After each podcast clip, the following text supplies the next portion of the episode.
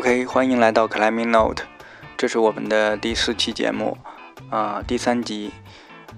Apple 笨笨夫妻俩继续跟大家分享他们在美国啊传统攀登、房车旅行的故事，还是要非常感谢他们两口子，算是救了场了。本主持人最近确实比较忙，家里在装修，如果不是他们这一期节目，呃，录的比较长。能够分出四集来啊！当然，我觉得虽然是分成四集，但是他们的内容并不空洞。相反，我认为啊是非常有很呃有很多干货的。起码对我自己来说有有很大的收获。如果不是他他们这一期节目的话，那可能真的没准儿跳票。Apple 笨笨夫妻俩从九八年开始就在国内接受了非常正规的攀岩培训啊，这么多年过去了，然后这最近几年，嗯。又接受了非常国际范儿的传统攀岩的培训，今年又在美国大岩壁圣地进行了一系列的实操训练。他们的一些分享真的是我认为非常的有干货。其实我不是这里推荐大家去参加那很多培训，我想说的是这些理念、这些方法真的是值得我们借鉴，或者说值得我们。呃，对这方面有兴趣的朋友去认真的思考的。好，那在上一集节目中，呃，两口子向我们介绍了美国本土 climber 比较流行的万文化，以及他们呃推崇的岩场啊，传统攀岩、运动攀岩的区别。本集节目中，他们会继续分享在这个多段攀登中的一些收获。在开始正题之前呢，先嗯插几个题外话。北京攀岩圈上个周末出了两件我认为比较大的事情。第一件是个好事儿，就是著名的赵大爷啊红点了曾经雄居北京自然岩壁线路 Number One 十年之久的 Steve and John 五点幺三 D 啊。上个周末啊老大爷终于把它拿下了啊，非常的令人高兴吧。第二件事呢，呃就不是个好事儿了。呃，白河某岩场上周末摔了一个朋友，我也是通过这个微信朋友圈转过来的照片看到的。他自己认为自己是在做 solo 的时候掉的啊。这里我我就是简单说一下吧，认为我我也看了照片了。他第一他带了绳子了，第二下面站了一个人，当然这个这个人可能是他的朋友，他是希望他最后把他给放下来的。但是这是一个攀登是一个完整的过程。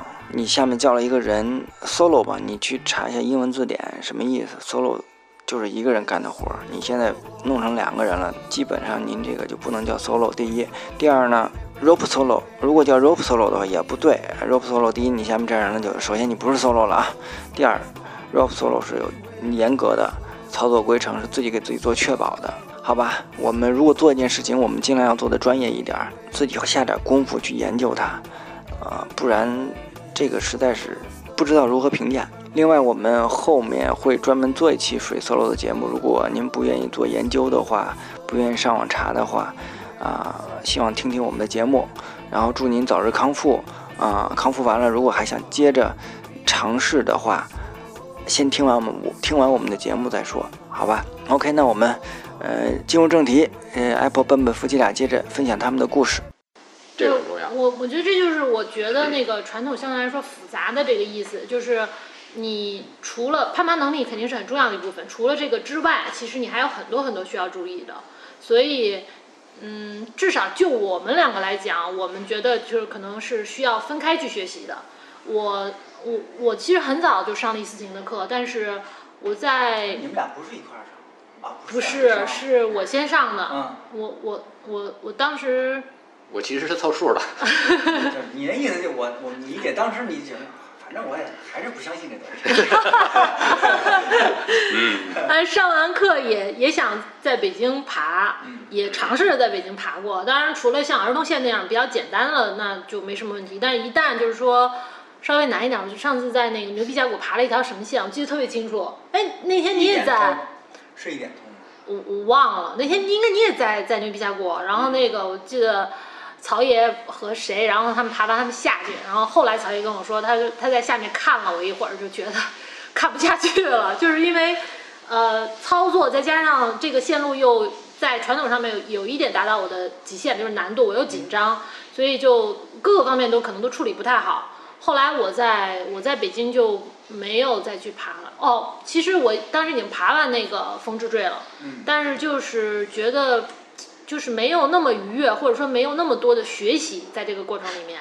后来就不怎么爬了。我觉得我还是希望能有一些非常简单的线，先让我把放塞子这个过程再熟悉下来，再固化下来，操作什么都弄好了，然后再去顾及我的这个攀攀爬攀爬能力这一块儿。所以，所以我们这次去美国就是希望能从最简单的线多爬，然后因为本身也挺，我还挺喜欢爬街组的。这样的话，节组你一个节组下来，其实你能爬很多 pitch，就跟你爬了很多单段是一样的，就是大量练习、反复练习，去固化这些东西，我觉得就挺好的。这也是为什么我喜欢 Red Rock，就因为它那边简单线，而且简单节组线很多。那实际就是通过这个，嗯，基本上还是循序渐进，然后基本上你也。就是邓，你也建立了这个对这套系统的信心。嗯，对，信心比较快就建立起来了。然后我觉得他刚才说的一个那两个字儿很重要，就是愉悦。啊。就在那儿非常愉快，就是我在我的可控的范围之内，我可以爬单段先。然后呢，伊斯汀会看着我们说你去爬一个多段，然后他指导我们爬多段，然后他会在边上看着我们爬多段，然后说 OK，你们可以自己去试多段了。然后我们再慢慢的把多段，比如说从四段、六段、八段、十段，再一直往上涨。就这个过程很愉悦，因为是一个就是是一个从头开始学，然后看着看着在不断的进步的这个过程，就是非常愉悦，非常非常愉快。所以这如果你在白河直接上来就爬白河的这个传统，这太苦逼了。这个白河传统主要是对我们太难，然后有的还或者说太短，我认为对，嗯，对，相对国内可能还是黎明更更那个什么一点，嗯嗯。所以我我今年也想找机会去看看黎明这个东西，感受一下山岩的。挺贵的。嗯。直接奔美国吧。还是美国贵吧？美国不贵，真的不贵。就是机票可能稍微贵一点，但它不会比加米的消费高了。你租一个车在营地那儿一待，这个这个这个非常不就说这，那你们这个 R V 在营地一天大约多少钱？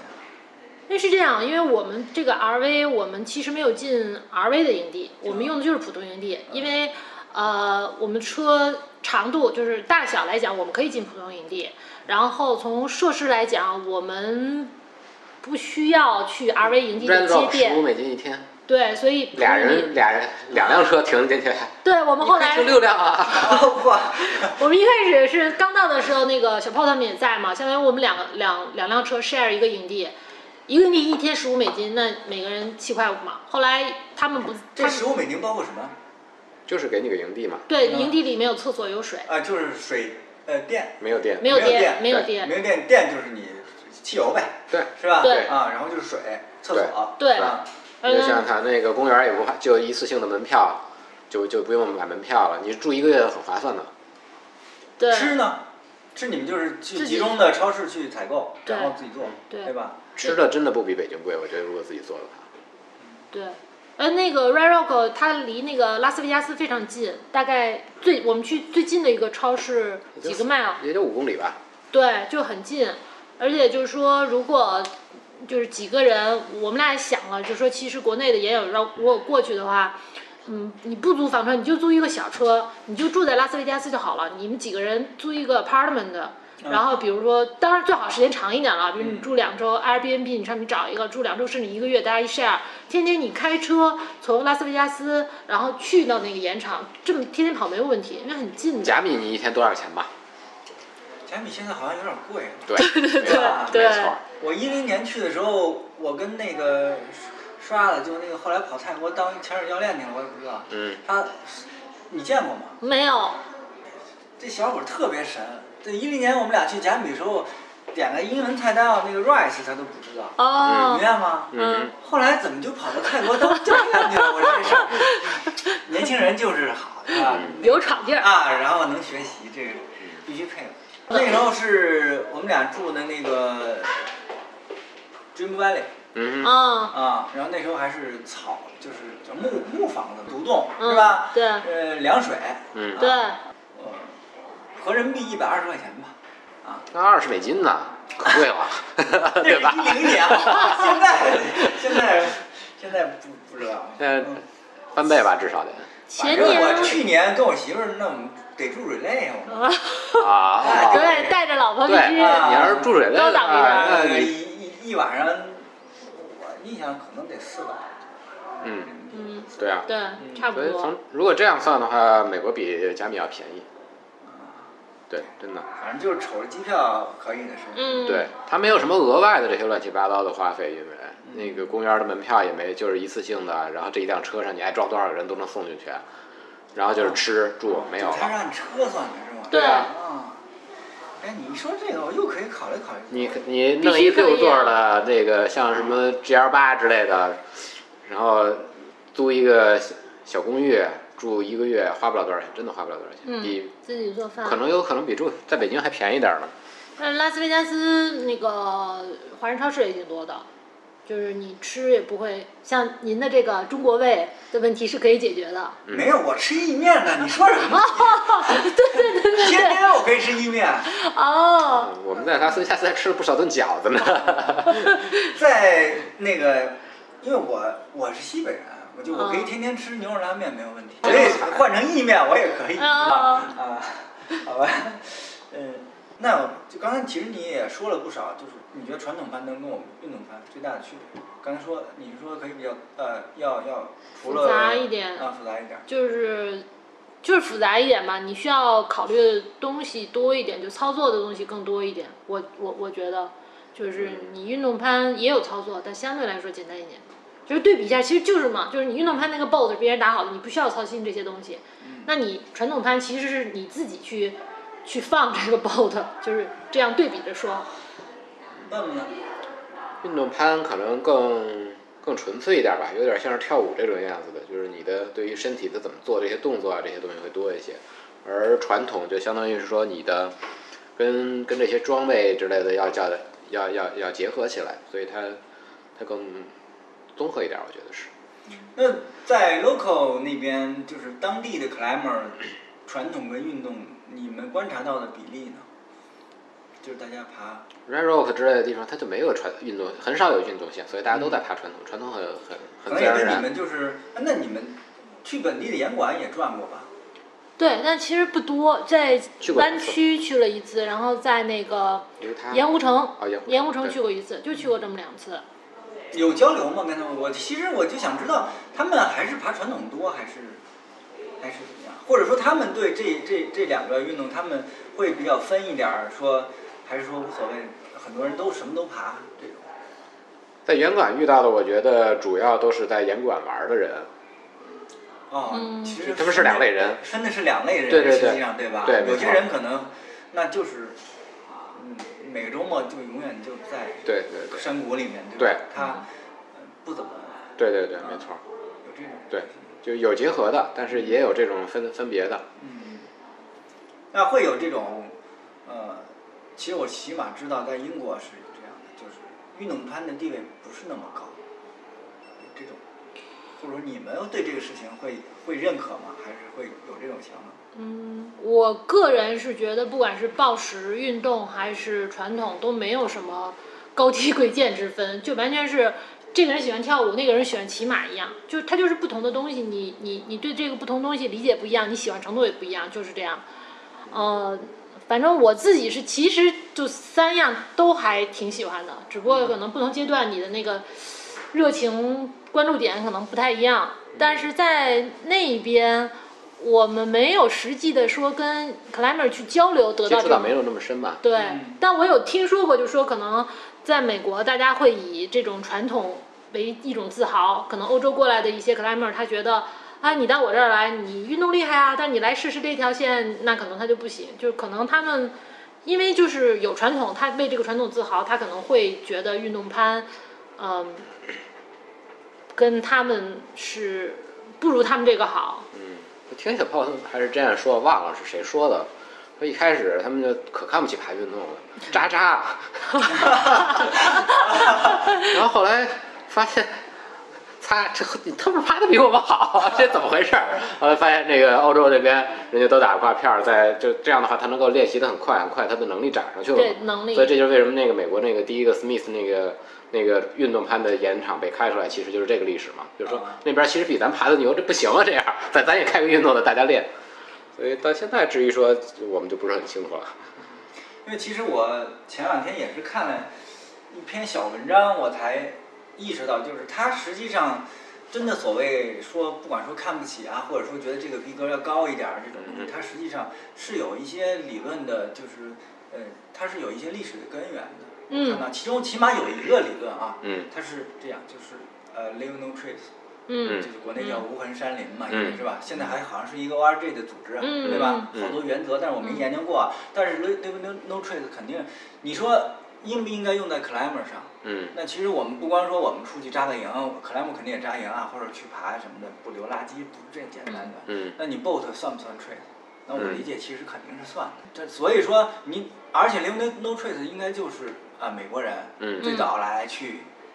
推这个东西的，对，所以他们自己从传统上他们会很多人比较认可，对吧？然后呢，那自然来说，你这个东西一定是 trace，对吧？嗯。那那那就是说，并不是说你就不能留，嗯，但是在人力所能的范围内，他是要推推提倡你尽可能少的留，嗯，对，所以才会，我认为他会有这个这个想法，这也是我前两天刚看到的一个东西。但是我理解最开始他们的看不起运动，倒不是因为这个，而是说那个运动本身就是欧洲人发明的，他们就觉得那种那破玩意儿不好使，然后那个时候可能还没这么先进的环保理念吧，但是现在可能是了。你像 Red Rock 之类的，已经完全不允许打新的钉进去了。啊，已经完全不允许了。对，你可以换还是怎么样，好像是，但是是不允许再重新开这些这些带有钉儿的线的。对他们应该成熟延长可能都会有类似的规定。反正呃，Yosemite 好像是只能用手段。对，不可以用电钻。对，所以挺好玩的。他们在找这个平衡嘛，其实是。对，其实是我认为这个这个规定实际上挺好的。嗯。因为说白了，我要是想把想愿意拿手段也开出条线来，那这条线我是真喜欢。对。对吧？对。这一怎么也得打一天吧。对。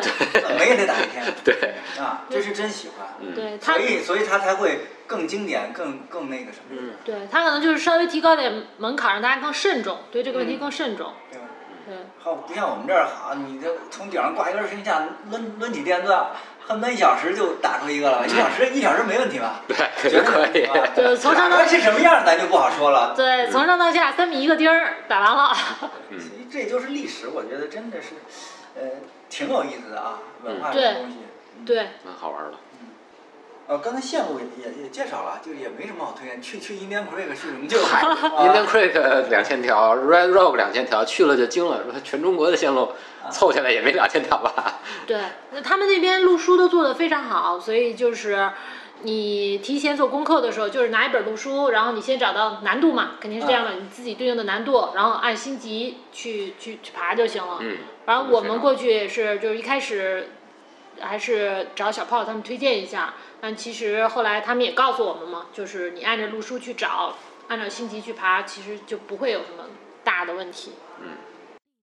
你刚刚说雪山，其实因为嘎嘎也爬两年，但是你可能爬的更多一点。没有，也没有爬太多。也没没有。基本上每年就也是就那那几年在玩嘛。嗯，那后来就是也是。后来就不爬了呗。后来他的那个腿摔了之后，我们就断了很多年，就自驾了。就我也不我也不爬了，他也不爬了。我其实也是想，因为山友嘛，转过来不爬雪山，然后做别的。那你觉得，嗯，或者说你你觉得这个东西不玩了，是有有些什么原因，或者说或者说区别，或者或者转到别的什么上面去？门槛高啊。嗯。因为你的时间，然后你要凑这些人。然后花的钱这些都要多呀。你比如说，其实，呃，我们肯定不不会愿意参加商业队当当顾客这种被弄上去，这个其实没意思嘛。嗯。你就要自己去爬，自己去爬，你找要就要找一票人，大家有时间都凑得上，这东凑西凑不容易啊。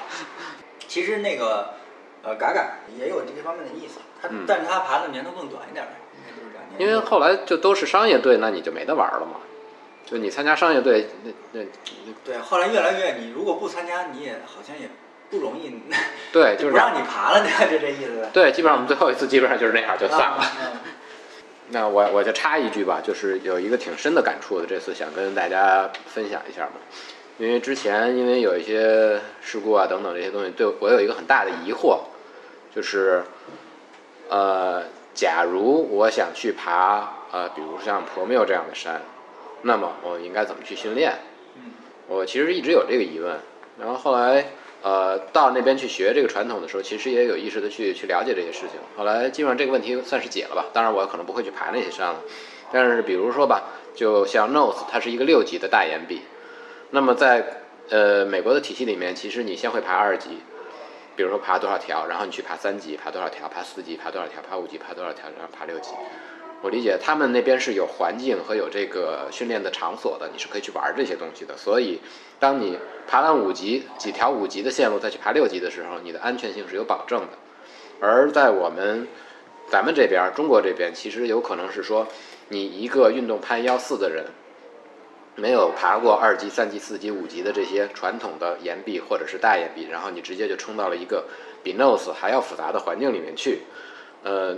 那是一个未知的线路，那那加上了 Alpine，可能还有一些冰雪，还有一些天气等等，把这些东西综合起来的时候，你的风险程度就大大提高了。